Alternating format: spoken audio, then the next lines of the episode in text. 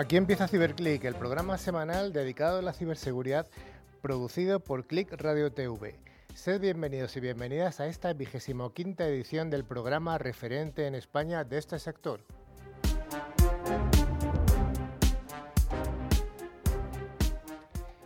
Emitimos los programas por audio y también por vídeo. CiberClick colabora con una red de emisoras de FM de toda España.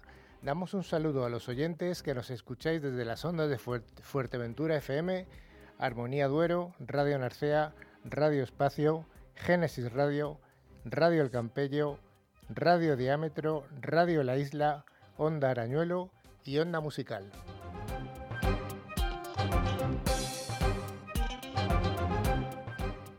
Ciberclick lo realizamos un equipo de expertos profesionales de la seguridad informática, que es una de las áreas de las tecnologías de la información y de Internet de mayor crecimiento y de mayor demanda de expertos.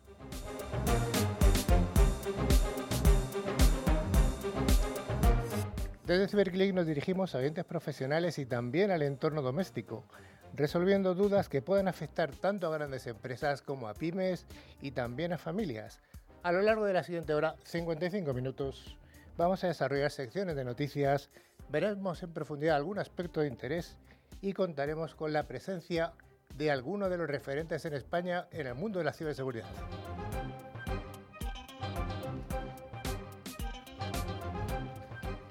Para llevar a buen puerto Ciberclick hoy contamos con un equipo fantástico formado por distintos expertos en el mundo de la ciberseguridad. El primer equipo, la primera persona del equipo está a mi extremo derecha, sin ninguna connotación. Hola Manu, ¿qué tal? Buenas tardes, Carlos, ¿qué tal? ¿Todo bien? Perfecto. Ya experto en el programa, ya, ya no es tu primer programa. el segundo, y con las mismas ganas que el primero. O más, ¿no? Muy bien.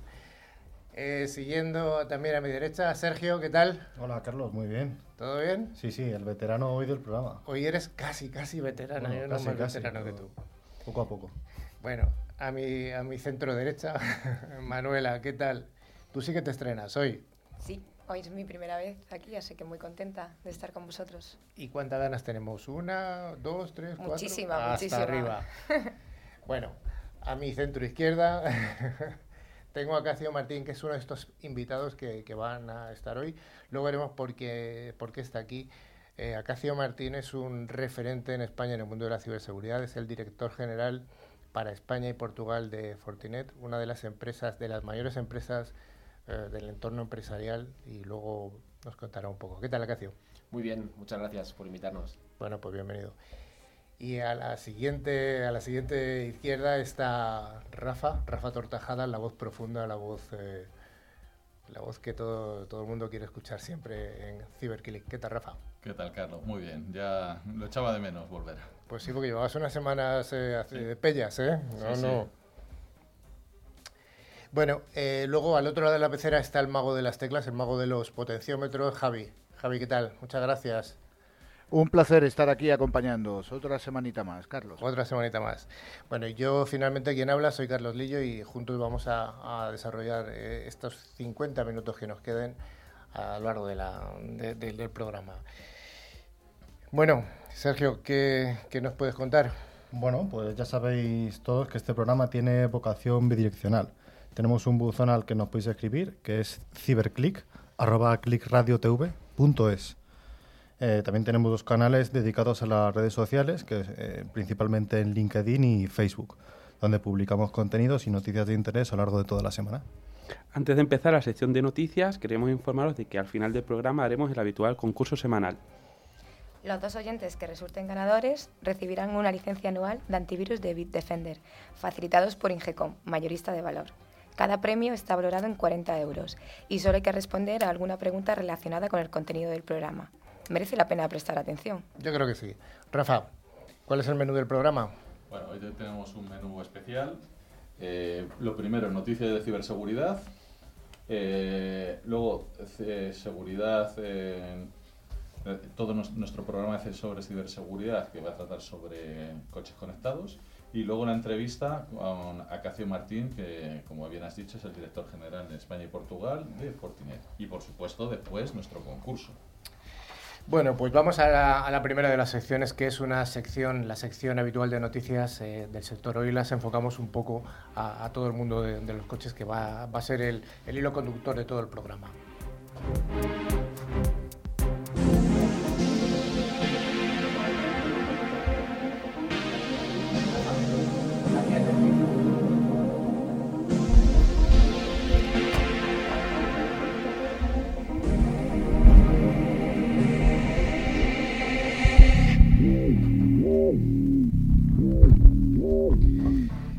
Bueno, pues si tienes la, eh, la, suerte o la fortuna o el dinero suficiente para conducir un BMW, no todo el mundo lo tiene, pues llevas eh, consigo 14 vulnerabilidades de ciberseguridad a, bordo de este coche.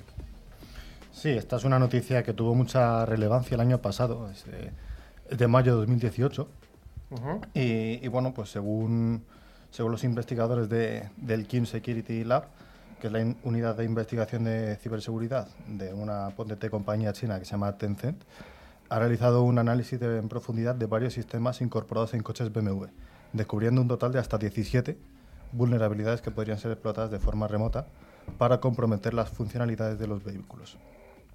Los modelos afectados por las vulnerabilidades son los BMW Series I, X Series, 3 Series, 5 Series y 7 Series.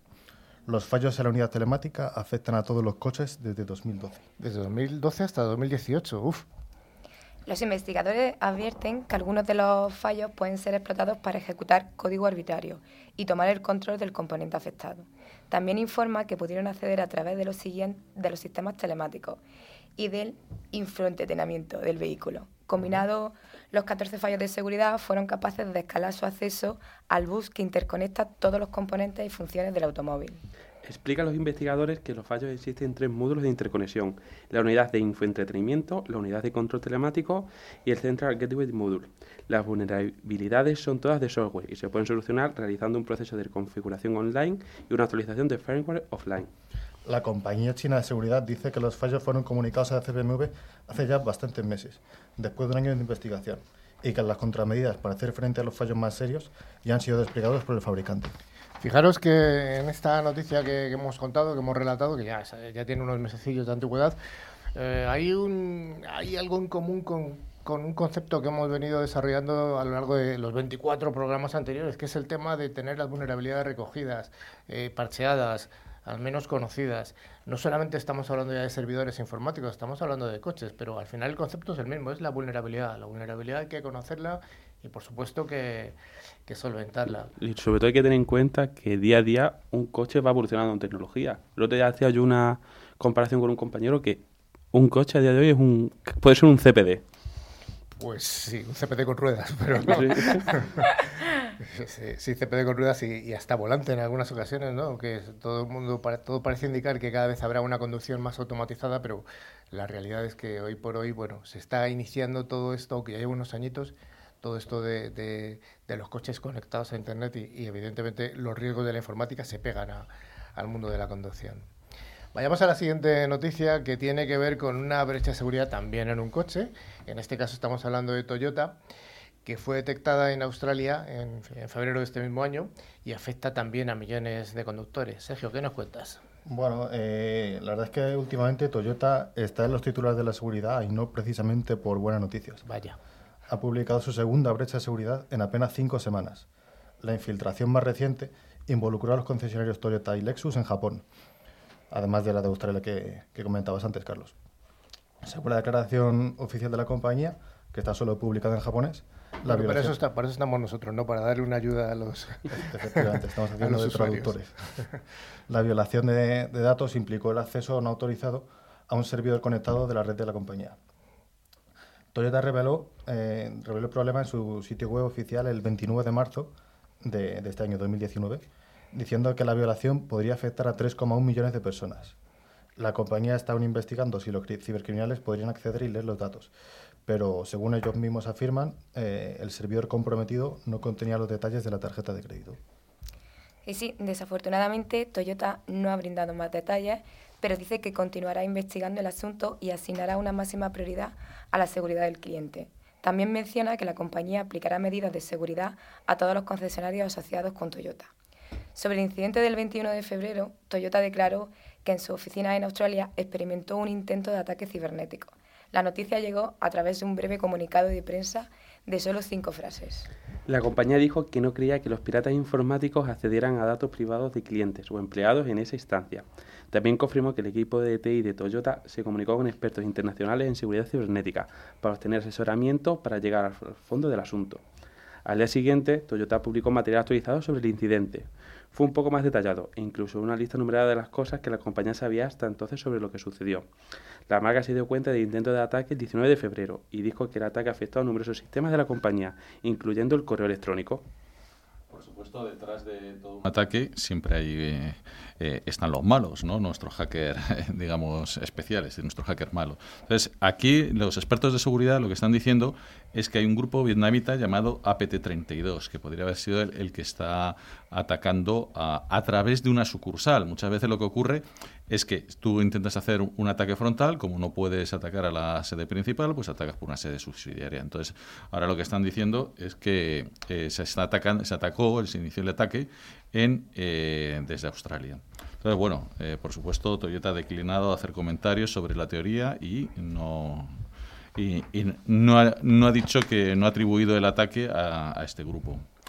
Dado que hay muy pocos detalles específicos sobre lo que sucedió en estos incidentes, y a menos que Toyota publique más detalles sobre lo que ha pasado, se recomienda estar excepcionalmente atentos a las comunicaciones de personas que afirman ser de Toyota, que no te hagan un phishing y que luego, pues bueno, pues bueno, con tranquilidad, porque Toyota ha dicho que no afecta a las tarjetas de crédito. Tranquilidad, no hay ningún problema. ¿eh? Creamos todos lo que dice el dueño de, de la infraestructura atacada.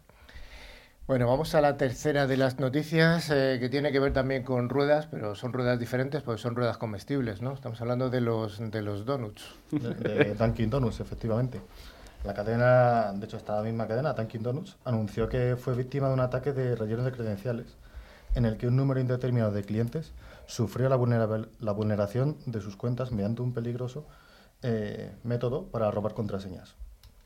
Esto de método que, que están usando las personas que intentan robar las cuentas, se llama originalmente Credentials Staffing.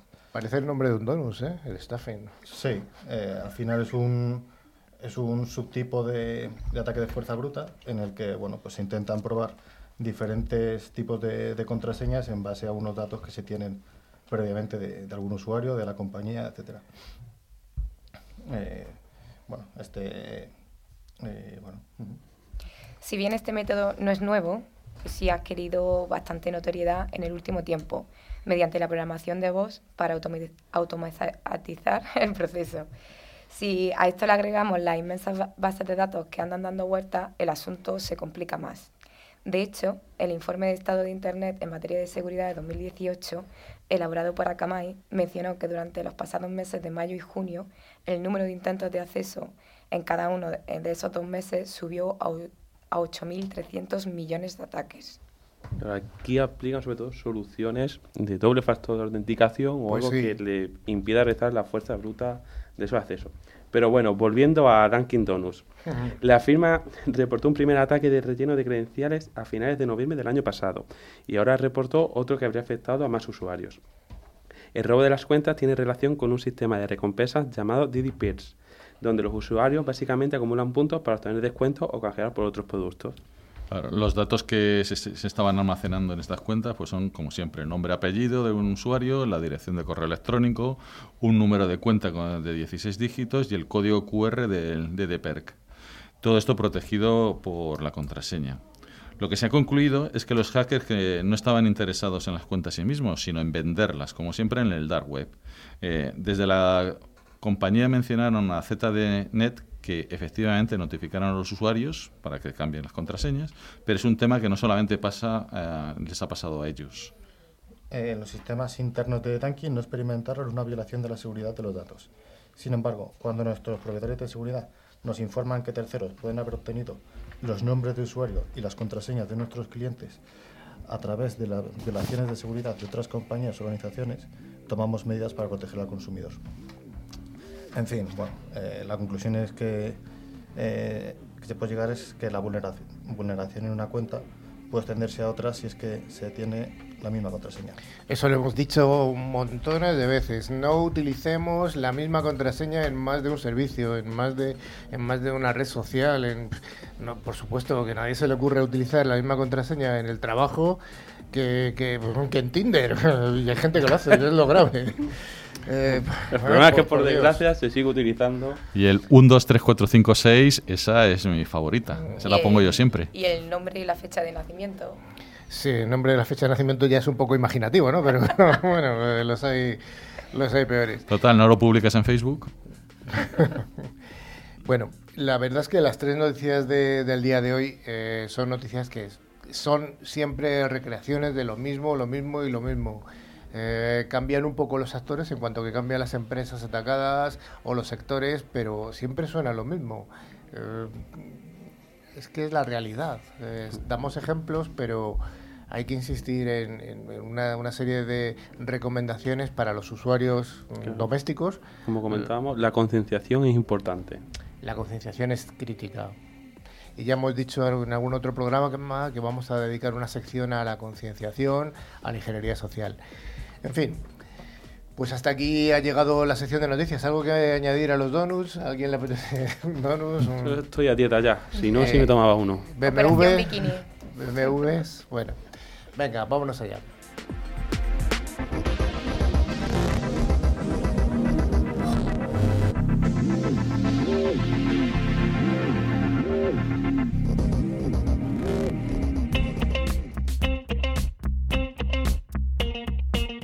Control de los ficheros impide filtraciones de datos sensibles. SILPAD es la solución de ciberseguridad que ayuda a ello y es distribuido en exclusiva por Ingecom, mayorista de valor. SILPAD, la seguridad de los datos sensibles.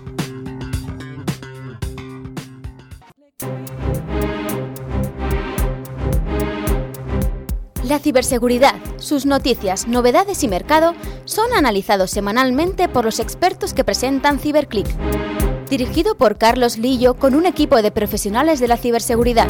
CiberClick es ya el referente en España de este pujante sector.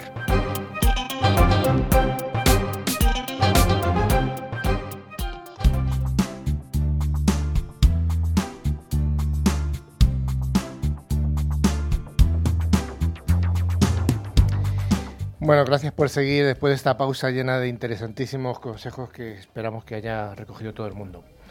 Vamos a seguir con el bloque de ciberseguridad en el hogar y vamos a dedicar el programa de, hoy, este bloque, al tema prometido de los coches conectados. ¿Son seguros los coches conectados? Bueno, pues hubo un tiempo en que tener un coche en propiedad y conducirlo por todos lados era el objetivo prioritario de todas las familias. Hoy la perspectiva con la que observamos esta movilidad, especialmente en las, en las grandes ciudades, está cambiando. El transporte urbano, plataformas de bicis compartidas, servicios como Uber o, Cabify están redibujando el mapa de la movilidad eh, urbana. En el futuro cercano, los coches conectados o vehículos con Internet de las Cosas, IoT con sus siglas en inglés, reforzarán estos nuevos modelos de movilidad. En el medio y largo plazo, los vehículos autónomos acabarán por darle la vuelta por completo a la forma en la que nos movemos. Pero, ¿qué riesgos conllevará este futuro conectado y autónomo? Pues en 2015 se vendieron 24 millones de vehículos con algún tipo de conectividad a la red en todo el mundo. Según un informe de IHS Market, en 2023 serán 72,5 millones. Entre los nuevos riesgos de este tipo de vehículos nos podemos encontrar con... Uno, con el aumento de los ciberriesgos. Todo lo que está conectado es susceptible de, su de sufrir un ciberataque. Por eso uno de los grandes desafíos del sector de la movilidad conectada y autónoma es asegurar la seguridad de los vehículos y de sus ocupantes. Además de los daños físicos, se debe tener en cuenta los posibles costes derivados de las responsabilidades tras el ataque, así como el impacto sobre la imagen de la compañía.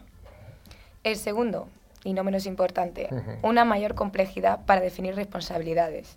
Desde la perspectiva de los seguros, es complicado definir la cuestión de la responsabilidad en caso de accidente en alguna de las nuevas formas de movilidad, y sobre todo en el car sharing. La llegada del coche autónomo no hará sino complicar aún más todo este panorama. Y, por, tercer punto, finalmente un posible incremento de la tempor temporal de la siniestralidad. Las plataformas de movilidad compartida hacen un uso mucho más intensivo de los vehículos que los propietarios individuales. Unido a la falta de sentido de la propiedad y la pérdida de la, de la sensación de riesgo por parte del consumidor, puede llevar a un aumento de la siniestralidad.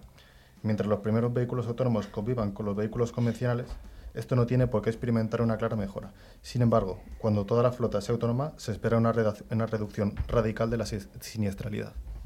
Además, la irrupción de nuevos actores en el mercado de la movilidad, facilitada por la digitalización, conlleva desafíos y riesgos para el sector asegurador. Sin embargo, la propia conectividad implica también un cambio positivo, ya que mejora la monitorización de los vehículos con la consecuente reducción en costes de mantenimiento y gestión de las flotas. Bueno, otra preocupación de las autoridades es el impacto que puedan tener los previsibles ciberataques a los coches en el tráfico rodado. Un escenario de coches autónomos, en un escenario de coches autónomos, un ataque remoto a su sistema puede llevar al caos de una ciudad entera. Se ha especulado sobre la posibilidad en numerosos foros, ya que un vehículo sin conductor depende de una red, potencialmente vulnerable. Ahora, un equipo del Instituto Tecnológico de Georgia ha modelado qué sería de Nueva York ante un ataque de hackers criminales donde se podría con apenas eh, un 10% de estos coches realizar una paralización del tráfico. Y si ya son capaces de atacar al 20% de los mismos, se puede decir que no se podría mover nadie por la ciudad de Manhattan. Y esto solamente con tumbar una red. O sea, que si eso pasa en Manhattan, o sea, el mensaje es con muy poquitos coches que sean atacados, paralizamos la ciudad. Ese es el mensaje en cuanto a la movilidad. Claro. Y además es que tenemos otra, otra pega. Las, las administraciones eh, ahora lo que te hacen es prevenir una, un, incidente individual. Pero ¿qué es lo que ocurre cuando estos sean eh, hackeos a gran escala? Cuando te hagan una parada de, de, de una ciudad, cuando se se, se, pueda hackear un sistema, pues no sé, de, de, una marca que pueda afectar a miles de coches, bueno, a, millones de coches en todo el mundo. Eh, eso también puedes unirlo con temas de inteligencia artificial, que es lo que se está haciendo, que son que se pueden, eh, cuando haya bots que ataquen a, a los propios coches. Bueno, esto puede evolucionar y hay que concienciarse de que los coches, como hemos dicho, ya empiezan a ser ordenadores, igual que un teléfono, igual que que cualquier otro sistema conectado con microprocesadores. Rafa, se, se incorpora con nosotros eh, Jorge López, que es un experto eh, de, que viene de Fortinet también, es un experto en el mundo mm, de los coches. Al menos eso es lo que nos han dicho, que es una persona que sabes mucho. Acércate para acá para que te vean nuestros, nuestros televidentes también, que también hay gente que te ve. Eh, ¿Tienes algo que aportar en todo esto que estamos comentando? Bueno, habéis hecho un análisis muy profundo de cuál es la situación actual y hacia dónde puede ir eh, todo el tema de la tecnología en los coches. Es, es, importante, pero si tú ahora te das cuenta, últimamente, prácticamente, una vez que hemos llegado ya al punto en el que ya no se pueden meter más caballos dentro de un coche sin que se salga el coche de la autopista, pues prácticamente lo que te están vendiendo es capacidad de, conexión.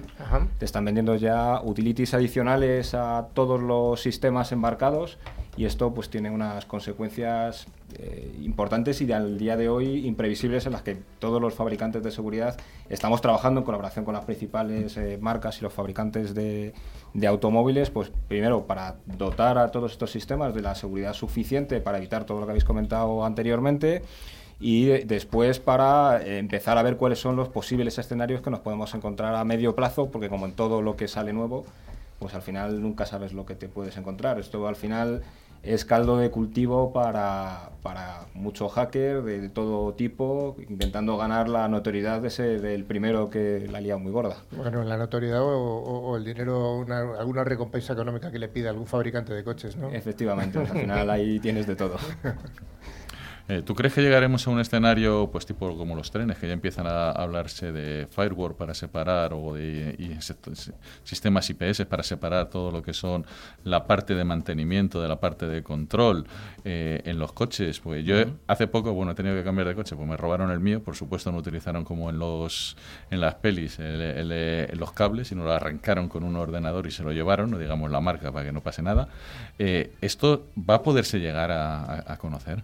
Sí, sí, seguro. De hecho, nosotros ya estamos trabajando en ello. Existen eh, versiones incluso de software embarcables dentro mm. de cualquier eh, automóvil en las que se está trabajando para ver, lo, es lo que os comento, qué implicaciones tiene y cómo tiene eh, que funcionar dentro de un ecosistema que es a la vez cada vez más complejo y digamos que todavía por explorar. O sea, mm. desde la más tonta tontería como el hecho de que si tú estás dotando a un sistema de seguridad de cierta inteligencia, ese sistema de seguridad al final termina llevando un sistema operativo un sistema operativo por detrás, ese sistema operativo tiene que arrancar y ahora mismo nos encontramos con que hay que modular el tiempo de arranque de un firewall dentro de un equipo porque no puedes esperar a que esté todo online y una serie de factores pues que hasta que no esté todo en marcha no ni siquiera podemos llegar a llegar a, imaginar. Jorge, los fabricantes de automóviles, eh, la industria automovilística está contando con los fabricantes o las soluciones eh, que aportan los, los fabricantes de ciberseguridad.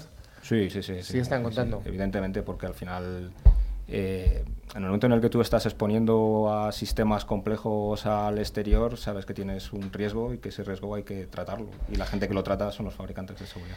Pues a mí me gustaría, Manuela, preguntarte si, eh, si sabes si se está, si las administraciones públicas, tanto a nivel nacional como a nivel europeo, si están aportando algún tipo de regulación para este nuevo mundo de coches conectados. Pues Carlos, sí, existen varios programas potenciados desde la Unión Europea como son Secredas y SCOT. De hecho, Secredas está integrado por 69 entidades de 16 países europeos distintos y con un presupuesto de 50 millones de euros. Estos pretenden crear una tecnología de referencia que sea segura para sistemas automatizados, que cumplan también, que es muy importante, sobre todo el nuevo reglamento de la Ley de Protección de Datos, que es la GDPR. Por otro lado, el proyecto Scott cuenta con 57 socios de 12 países. Eh, aquí está financiado por, bueno, cofinanciado por el Ministerio de Energía, Turismo y Agenda Digital y la Comisión Europea. O sea, importante. En Scott el objetivo será el envío de, de forma segura de los vehículos eh, a los vehículos de información en tiempo real. Eh, límite de velocidad, señales recomendadas, alertas e incluso información de otros medios de transporte. O sea, podemos llegar a que eh, los sistemas en, un momento, como estábamos diciendo, sean autónomos y, por supuesto, lo que hemos comentado, eh, que se puedan actualizar, que toda la comunicación siempre sea cifrada, que eso nos habéis oído decirlo muchas veces. Bueno, la reflexión, la reflexión tuya. La reflexión es, como hemos hablado, todos estos coches están conectados. Yo creo que aquí, sobre todo con la adopción del 5G y lo que es del Edge Computing, debería ser interesante ver qué papel están jugando sobre todo los operadores, porque puedes hacer muy seguro el coche, pero si te hackean, por ejemplo, el Edge Computing a la hora de mandar información, puedes tener toda la seguridad que quieras en el coche, pero si esa información ya va corrupta, te pueden reventar lo que es el sistema. Y después otro punto importante es cuando decíamos la noticia de, de Manhattan, eh, se conectan a una red. ¿Qué pasa si se cae esa red? O sea, ¿están preparados los coches para hacer un handover de una red a otra? ¿Cómo funcionarían? yo creo que son puntos interesantes.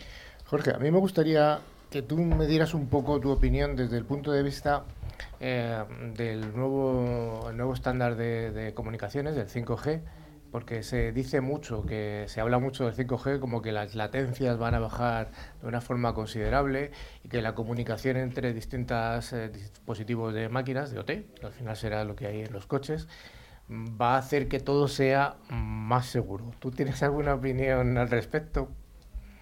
Eh, al final el 5G lo que va a suponer es una explosión en el número de dispositivos conectados. O sea, la explosión y el aumento de dispositivos hackeables o vulnerables normalmente no va a venir nunca de la mano de más seguridad. Al final hay un, eh, una frontera mayor de cosas a las que podemos atacar. La red al final no va a cambiar tanto, lo que es la red del distribuidor, más allá de lo que es el, el espectro, la, parte radioeléctrica, lo que es la parte más eh, de red puramente dicha IP, al final, bueno, tampoco va a haber tantas modificaciones y lo que es inseguro hoy seguirá siendo inseguro después pero la cantidad de dispositivos conectados que me pueden crear un problema y que además van a depender mucho de esta red para su propio funcionamiento, pues puede al final derivar en, serios, en serios problemas. Y en cuanto al parcheado de los sistemas eh, eh, informáticos que haya dentro de un, de un vehículo, ¿Eso cómo se va a hacer? ¿Se va a hacer a través de 5G? ¿Se va a hacer a través de una Wi-Fi? ¿O, está...? Se tiene que hacer a través del 5G o a través de algo que sea totalmente transparente para el usuario. Tú no puedes pedirle a un usuario normal, a mi madre,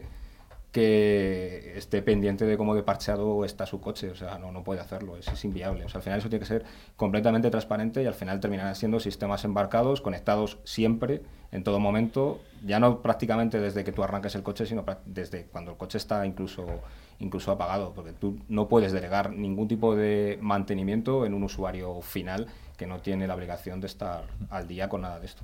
Y desde el punto de vista económico, es decir, de negocio, negocio para los fabricantes de soluciones de ciberseguridad, negocio para los operadores de telecomunicación.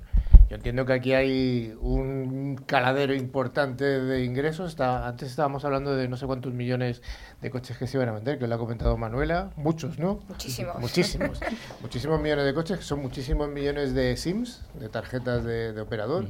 Muchísimos millones de qué? De firewalls que vamos a colocar dentro de cada de sistemas embarcados, llamémoslo Sistemas embarcados. firewalls, llamémoslo IPS, llamémoslo como al final terminemos llamando, pero no dejarán de ser sistemas embarcados con capacidad para eh, proteger los distintos elementos dentro de, de un coche que al final va a tener de alguna manera compartimentos eh, semi-estancos en- por entre eh, la red PAN que va a tener el propio coche dentro para compartir cosas con el sistema de eh, infoentertainment que lleve el propio coche y los sistemas de seguridad y control que realmente son, eh, son críticos. Al final vas a tener que crear esos compartimentos totalmente estancos. Para los fabricantes de coches, no lo sé si será un negocio porque ellos van a seguir vendiendo coches Sí, como venían no, ahora. Estaba hablando sobre todo para los agentes de, para, los- para el resto de los agentes, evidentemente, cada sistema embarcado pues, no deja de ser de un, un potencial cliente, un usuario, digamos, que antes no lo sería, tanto para la parte de red como para el, para el usuario de coche. Y me hago una pregunta, ¿y habrá otro actor interesado económico?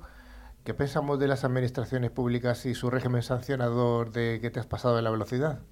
Se supone que estarán los coches, eh, al menos teóricamente, potencialmente conectados por 5G con los fabricantes y potencialmente la administración pública le puede decir, bueno, dame los registros de cómo conducen estos señores o las compañías de De seguro, que le sí. O sea, aquí se abre un abanico de negocios interesantes. Hombre, no me, yo no había parado a pensarlo, Sí. está, está bien tirado, pero yo creo que al final termina pesando todas las leyes de privacidad del dato, o sea, no, no puedes estar controlado. Estaríamos ante un gran hermano de la conducción. Por supuesto, como que ha contado antes eh, Manuela, está la GDPR, pero la GDPR yo creo que no dice nada sobre la velocidad a la que viajas. Te dice sobre tus datos biométricos, de carne de identidad, pero mm, no sé. Yo, yo, yo no soy un experto en derecho. No, yo tampoco, pero es, es curioso, porque al final, eh, si tu dirección IP se considera un dato que tienes que tener oculto, que no puedes publicar, tu DNI asociado a tu matrícula probablemente tampoco. O sea, los seguros y aseguradoras lo dudo, desde mi desconocimiento legal absoluto. La ley, bueno, al final es juez y parte, con lo Sí. cual... En los próximos programas se va a incorporar un, un nuevo eh, colaborador que viene del mundo híbrido de la tecnología y, de la, y del derecho, que yo creo que le, le preguntaremos por este tipo de cosas. Creo que, yo creo que va a ser más interesante. Bueno, pues hasta aquí este tema de los coches que a mí me ha fascinado. Yo creo que tenemos para hacer varios programas, ¿eh? O sea que volveremos. Bueno, pues muchas gracias y vamos a- al siguiente bloque.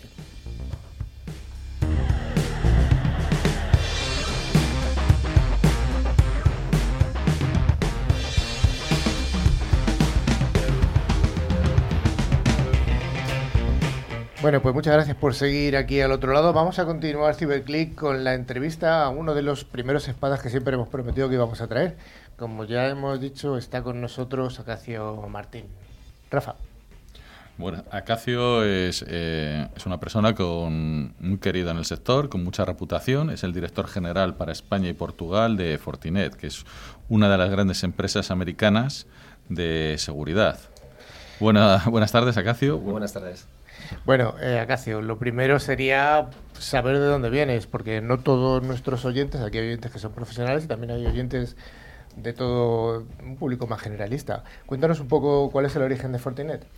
Bueno, pues Fortinet se funda en el año, en el año 2000. La verdad es que ya en, nuestra escala temporal es una empresa que ya tiene su, tiempo. La fundan dos hermanos, dos ingenieros, dos tecnólogos, los hermanos eh, Ken y Michael C. Habían fundado previamente NetScreen, que se lo vendieron a, Juniper, con lo cual ya habían demostrado que, sabían hacer estas cosas. Y en el 2000 la verdad es que introducen dos cosas que en aquel momento son visión, tuvieron la visión de introducirlas.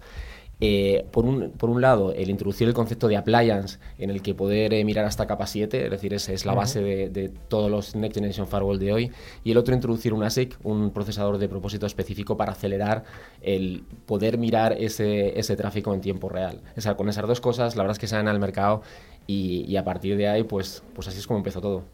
Bueno, nos, nos hablas del 2000 y yo te voy a mirar hacia el futuro. ¿Hacia dónde ves que viaja el negocio de la ciberseguridad, pues mm, te voy a poner una, una, bola de cristal en los próximos años. Venga, yo sé que es complicado.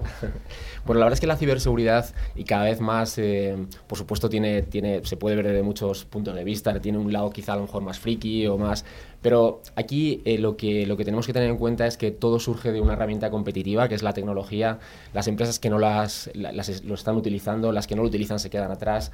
Y, y, claro, pues como toda como, toda, como todo factor que se puede utilizar para, para competir, pues tiene sus riesgos. ¿no? Entonces, en este caso, estamos utilizando muchísimo conceptos como transformación digital, cosas de este tipo, pero es que, por ejemplo, el, el, Foro Económico Mundial habla de que el 60% del PIB mundial en el 2022 ya estará digitalizado. O sea que es una realidad, es mucho más de. Hablamos mucho de ello, pero realmente hay muchísimas herramientas tecnológicas que son estratégicas para las compañías. Oye, ¿cuál ha sido la evolución? Desde el punto de vista de las tecnologías implantadas que ha puesto a disposición de, sus clientes Fortinet a lo largo de los años? ¿Siempre ha hecho el mismo producto o ha habido una evolución en cuanto a las soluciones? No, no, realmente ha ido, ha ido evolucionando, ha ido evolucionando muchísimo. En la, en la otra parte, lo que, lo que te estaba comentando, simplemente por, por terminar el, el, hilo, es que eh, al ser eh, algo absolutamente estratégico, tienes que, tienes que considerar los riesgos. Y los riesgos, la ciberseguridad es uno de ellos. De hecho, está, hay dos cosas como es el, el robo masivo de información y los ciberataques están entre los top 10. Entonces, sin tener en cuenta eh, la ciberseguridad, realmente no estás haciendo un buen trabajo a la hora de contemplar el, tu negocio. Con lo cual, en cuanto hacia dónde va la ciberseguridad? Pues va hacia donde vaya el IT, porque es algo que no se puede considerar si no está, si no está el IT. ¿no? Bueno, no me refería tanto a ese enfoque que le has pegado tú como si habéis partido de una solución tecnológica en Fortinet, centrándome en vosotros, o ya habéis partido de un firewall de nivel 3, y por dónde habéis ido, qué cajitas habéis ido metiendo Ah, claro, sí. Bueno, nosotros empezamos, como decía, los orígenes eh, fue con teniendo appliances de ciberseguridad y ahí lo que hemos ido evolucionando hacia proporcionar una seguridad extrema a extremo, siendo realmente posicionándonos como un fabricante de ciberseguridad.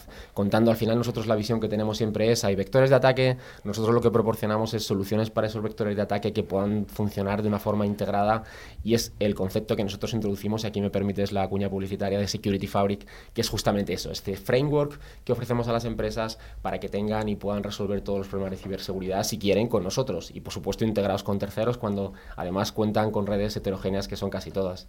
Oye, sin, sin hablar de competidores porque esto está feo y no, no es, eh, no es eh, propio de una persona elegante como eres tú, pero bueno, ¿puedes compartir algunas cifras de negocio de Fortinet en tu responsabilidad, que es España y mm. Portugal? O sea, cómo sois, cómo habéis, eh, cómo estáis siendo en, los, eh, en estos últimos tiempos. Hmm. Bueno, eh, siempre somos una empresa cotizada en Nasdaq, salimos, somos público de 2009. En 2018 hicimos, tuvimos unos ingresos de más de 2 billones de, dólares, con, estamos creciendo en torno al 20, esos son globales, datos globales.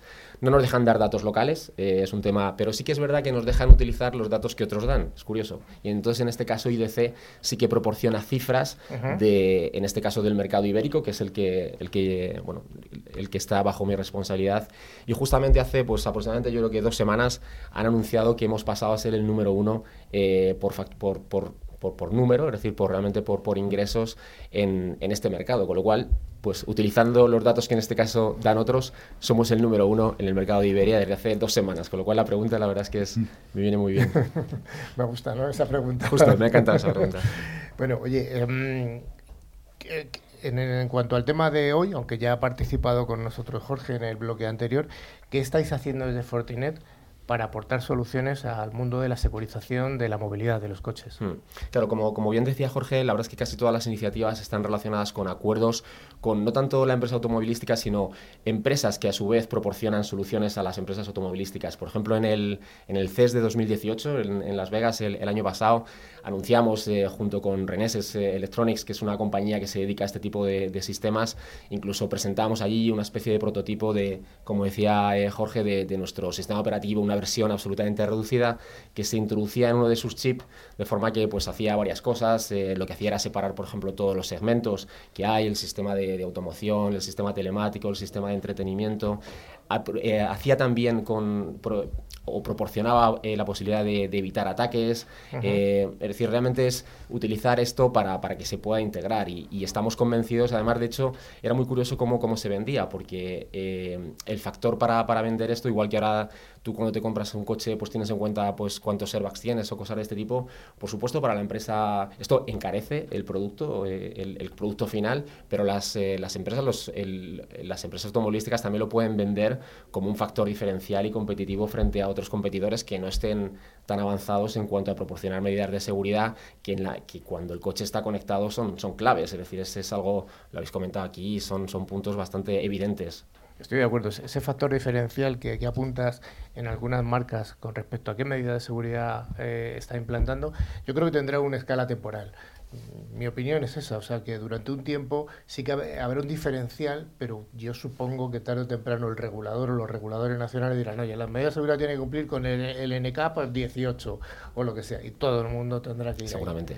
Entonces, es un tema demasiado serio como para dejarlo a, a que sea una decisión de la, de la propia marca. ¿no? Sí, estoy totalmente de acuerdo. Oye, ¿cuál crees que es, eh, bueno, entiendo que el interlocutor de una empresa como Fortinet habitualmente es eh, un CISO de una empresa, es lo, el estándar, lo más lógico. ¿Cuál crees que es el dolor de cabeza que tiene hoy en día un CISO?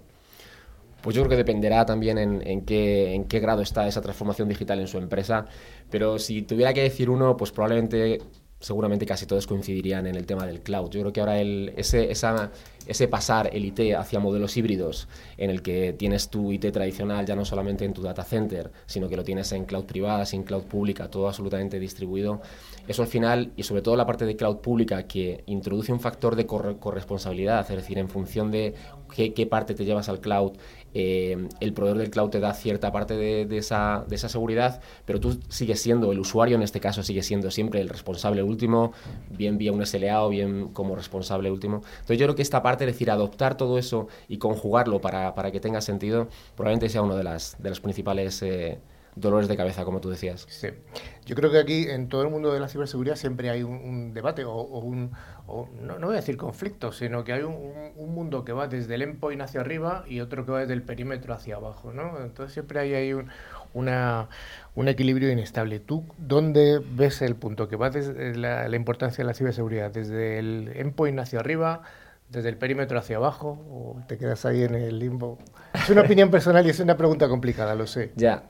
Bueno, yo creo que aquí hay que proteger el dato y el proceso, es decir, son, son los, los puntos eh, fundamentales y sobre todo tener en cuenta los vectores de ataque que hay, que casi yo lo pintaría en círculo más que en una línea hacia arriba, hacia abajo. Hay muchos vectores de ataque que hay que proteger y por supuesto también siguiendo la analogía que haces tú de hacia arriba hacia abajo, también toda la parte del tráfico horizontal, todo que es el tráfico de dentro. El todo, este-oeste, ¿verdad? Efectivamente, absolutamente clave y, de ahí lo importante que es introducir también esa segmentación interna para, para proteger también esa parte. Pues sí, oye, y evidentemente hay una cosa que está flotando en el aire en las últimas semanas aquí en España y en las próximas semanas, que son los procesos electorales, que los que tenemos y los que vamos a tener, que nos hacen un mes de mayo y abril muy divertido, ¿no?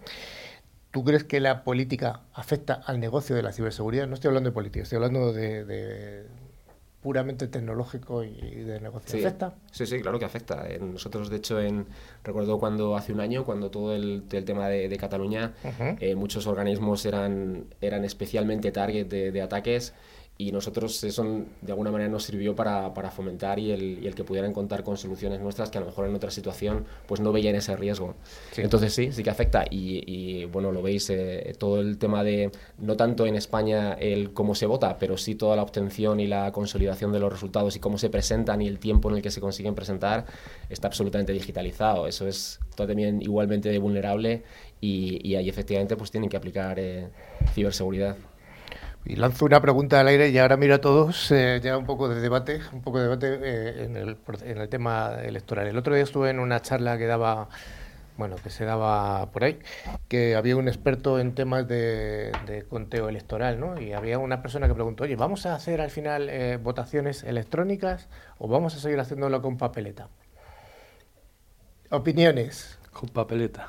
Con papeleta. ¿Tú crees que va a seguir siendo con papeleta? Yo creo que sí, porque tienes que concienciar a las personas de que ese voto no se lo va a cambiar a nadie si lo hace electrónicamente o digitalmente. Y los más jóvenes a lo mejor sí, no lo creemos, pero las personas mayores yo creo que no. ¿Y quién te dice que no te lo cambian cuando se quedan a solas? Porque no se quedan a solas. y puedes estar ahí. Están auditados. Están auditados. Bueno, Esto estará lo auditado, mismo, por claro. supuesto. O sea, hay una medida seguridad importante. La ¿Alguna cosa es-? Yo creo que es un, joder, es un ejemplo estupendo cuando hablábamos antes de la transformación digital y que la ciberseguridad es uno de los, de los retos, pues es que mejor ejemplo que este, es decir, probablemente esto, sin, sin el riesgo que supone el que aquello se pueda modificar, es algo que estaría ya implantado porque tiene ventajas eh, obvias, ¿no? Con Las cual, ventajas son obvias, evidentemente. pues mira, ahí tenemos un, un- algo para convencer Yo y para que- evolucionar la tecnología para hacerlo mucho más seguro. Pero, pero yo creo que Manu también con una clave, que es eh, la confiabilidad en el sistema, ¿no? Que no haya pucherazo. El pucherazo al principio es más fácil cambiar unos, eh, unos parámetros ahí en un cero más, un cero arriba, ¿no? Que unas papeletas que se tocan y se palpan. Y ¿no? sobre todo era... Yo es que hice un trabajo en su día cuando estudié, cuando yo estudié ingeniería informática, y uno de los trabajos era ese, y claro, decías, ¿quién te dice a ti que cuando tú le das al, que, al partido que quieres votar, el sistema no te lo cambia? Sí, hay más condicionantes, incluso hay condicionantes de, de decir, eh, el voto es secreto, ¿no? Y es secreto. ¿Quién te dice que va a seguir siendo los secretos si tú das a un botón que la administración luego los contea y sabe que el DNI fulanita ta, ta, ta, ha votado al partido XX? No, seguramente el interventor y los que están en la mesa tendrían que ser tecnólogos. Sí. Y no se podrían elegir al azar. Sí, muchos miles de veces. Claro, pero eso mismo puede pasar con un voto físico. O sea, que haya una persona ahí que por debajo de la mesa cambie un sobrecito por otro. Bueno, pero es más, sí. A ver. Puede ocurrir, pero es más difícil. Hombre, tiene que haber una cadena de cuarentena, de, perdón, de eh, cómo se, cómo toda esa información, eh, aunque sea en papel o, o, o vir- o virtual, cómo se, eh, por todas las manos que están pasando, cómo cada uno se lo va pasando y, y que- Sí, cómo se, se mira ese, efectivamente, Rafa, ese la cadena de custodia debe La cadena de estar. custodia. Pero bueno, ya yo he planteado el debate aquí. Yo creo que esto da para mucho más. Quería hacerte alguna pregunta más, Acadio.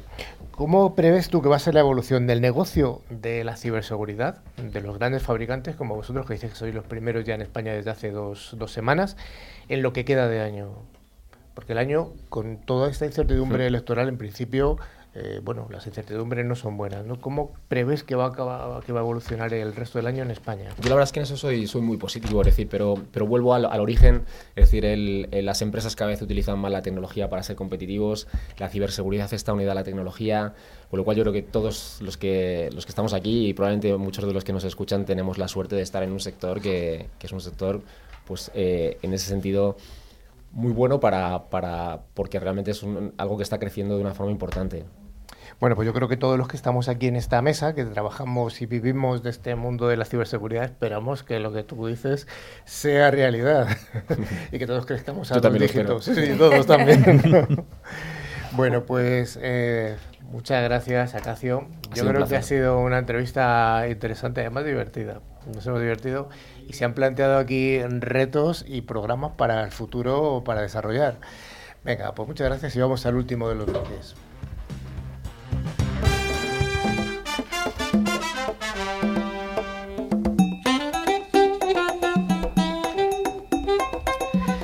Llega el momento final del concurso y gracias a Engecom Mayorista de Valor vamos a sortear dos licencias anuales del antivirus con calidad profesional Bitdefender. Engecom es un distribuidor español especializado en ciberseguridad y dentro de su amplio catálogo de productos cuenta con Bitdefender, para la defensa avanzada de los puestos de trabajo o los endpoints. Rafa, ¿hemos- ¿tenemos ganadores de, de la semana pasada? Eh, por supuesto, eh, los ganadores de la semana pasada fueron Anselmo Muro de Salamanca y Ana Ruiz de Madrid. Enhorabuena a los premiados. Eh, les enviaremos su, su premio, po- como siempre, por email y recordaros que la licencia se debe instalar en las 24 horas siguientes a la recepción. Bueno, Sergio, ¿te atreves a formular una pregunta para la siguiente semana? Sí, la pregunta de esta semana va a ser ¿en qué año se fundó Fortinet? Un año bastante, bastante fácil. Bastante fácil, ¿no? Yo creo que ¿Das sí. alguna pista o no vas a dar pistas de este vez? Eh, bueno, voy a decir que es de este milenio. Venga, ya está, ahí nada más, nada más. venga. Nada más, nada más. Y para, para concursar deberéis enviar un email a nuestro correo ciberclip.clipradiotv.es indicando vuestro nombre, dirección y teléfono y contestando a la siguiente pregunta. Nombre y empresa de nuestro invitado de hoy. Bueno, como novedad, perdona, eh, perdona Manu, como novedad a partir de ahora podemos eh, aceptar también respuestas si nos envías un WhatsApp al, eh, si lo digo, 696 86 52 28. Repito, 696 86 52 28. De entre todas las respuestas correctas, sortaremos dos ganadores, admitiéndose respuestas hasta el 16 de mayo de 2019. Además, os recordamos que aparte de- del teléfono que acabamos de decir, tenemos abierto nuestro email para cualquier duda y sugerencia. Además de nuestras, eh, nuestras páginas, como hemos comentado antes, de LinkedIn y Facebook, donde también publicamos noticias y avances sobre el programa. Además de fotografías, vídeos y otros documentos de, interés. Y os recordamos que podéis escuchar este podcast y todos los programas anteriores a través de plataformas como iVoox, Google Podcast o Spotify, buscando la palabra clave Ciberclick. Estimada audiencia, hasta aquí ha llegado Ciberclick. Esperamos haber cumplido nuestra parte del contrato que os prometimos hace 50 minutos y que el programa haya cumplido las expectativas. Damos un cordial saludo a toda la audiencia que se ha incorporado esta semana a través de las emisoras colaboradoras de provincias. No voy a recitar todas porque son muchísimas, pero hay muchas provincias y muchas emisoras colaboradoras. Gracias a todas ellas. Un abrazo a todos y a todas y hasta la siguiente edición de Ciberclick. Hasta luego, adiós.